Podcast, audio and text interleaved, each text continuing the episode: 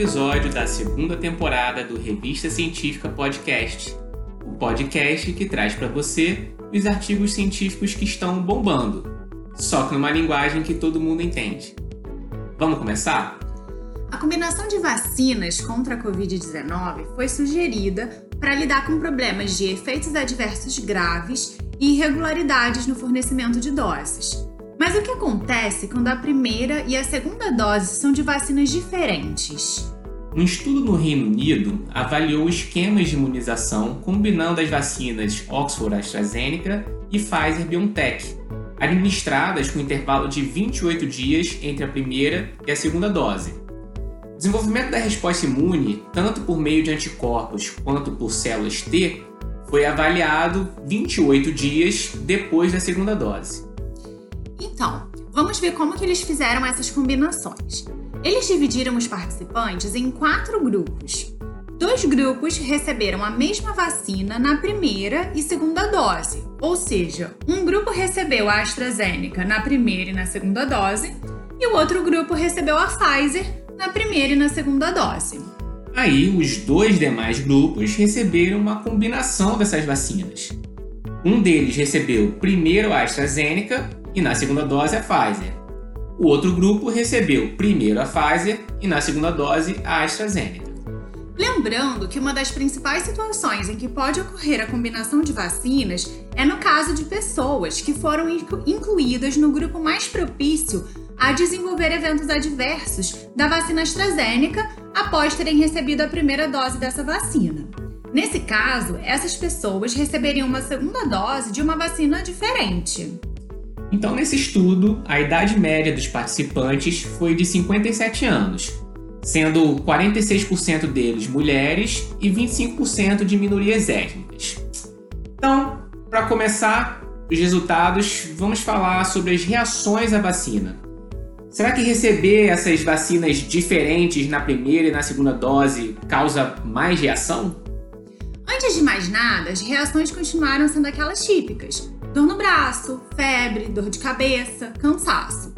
Mas eles observaram um aumento na intensidade dessas reações até dois dias após a segunda dose no grupo que recebeu vacinas diferentes, quando comparado aos grupos que receberam a mesma vacina. Os pesquisadores fazem duas observações quanto a esse resultado. Primeiro, eles comentam que um outro estudo não verificou esse aumento na intensidade das reações com a combinação das vacinas. E pode ser que um intervalo maior do que os 28 dias entre as duas doses não cause esse aumento das reações. Outro fator é que grupos mais jovens tendem a apresentar mais reações do que grupos mais velhos, como os avaliados nesse estudo. Portanto, o estudo não pode afirmar como seriam essas reações em pessoas jovens. Mas vamos para o que interessa. Afinal, a combinação de vacinas é melhor do que tomar a mesma vacina nas duas doses? É pior ou, na verdade, não faz diferença alguma? Vamos por parte porque a resposta não é tão simples. O regime de vacinas que mais gerou anticorpos foram as duas doses da Pfizer. Porém, a primeira dose com a AstraZeneca e a segunda dose com a Pfizer não ficou tão atrás assim nesse quesito. Quanto à imunidade por células T ou a imunidade celular, o regime com melhores resultados foi a primeira dose da AstraZeneca e a segunda dose da Pfizer. No geral, ficou claro que a resposta imune oferecida pela combinação de vacinas é robusta e não é menor do que as duas doses com a vacina AstraZeneca.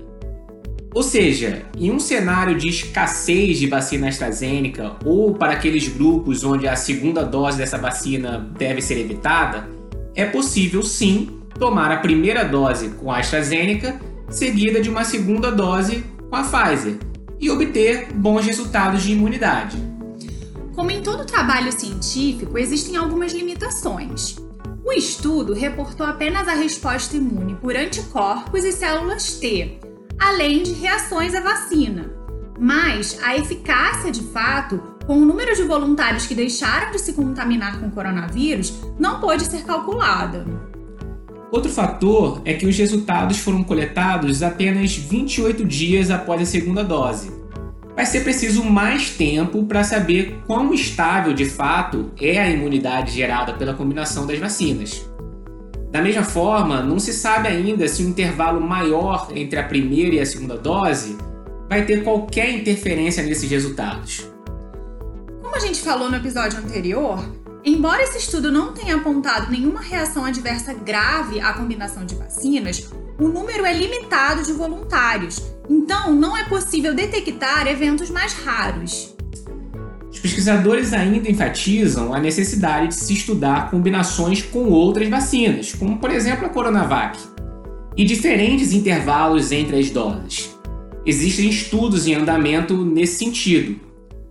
Como conclusão final, há grande possibilidade, sim, de que a combinação de vacinas também seja muito eficaz no mundo real. Para receber mais conteúdo, assine a newsletter do podcast no site revistacientificapodcast.com. Se você ainda não segue a gente no Spotify, clica aí em seguir e acompanha a gente também no Instagram, arroba revistacientifica.podcast. Até a próxima! Tchau!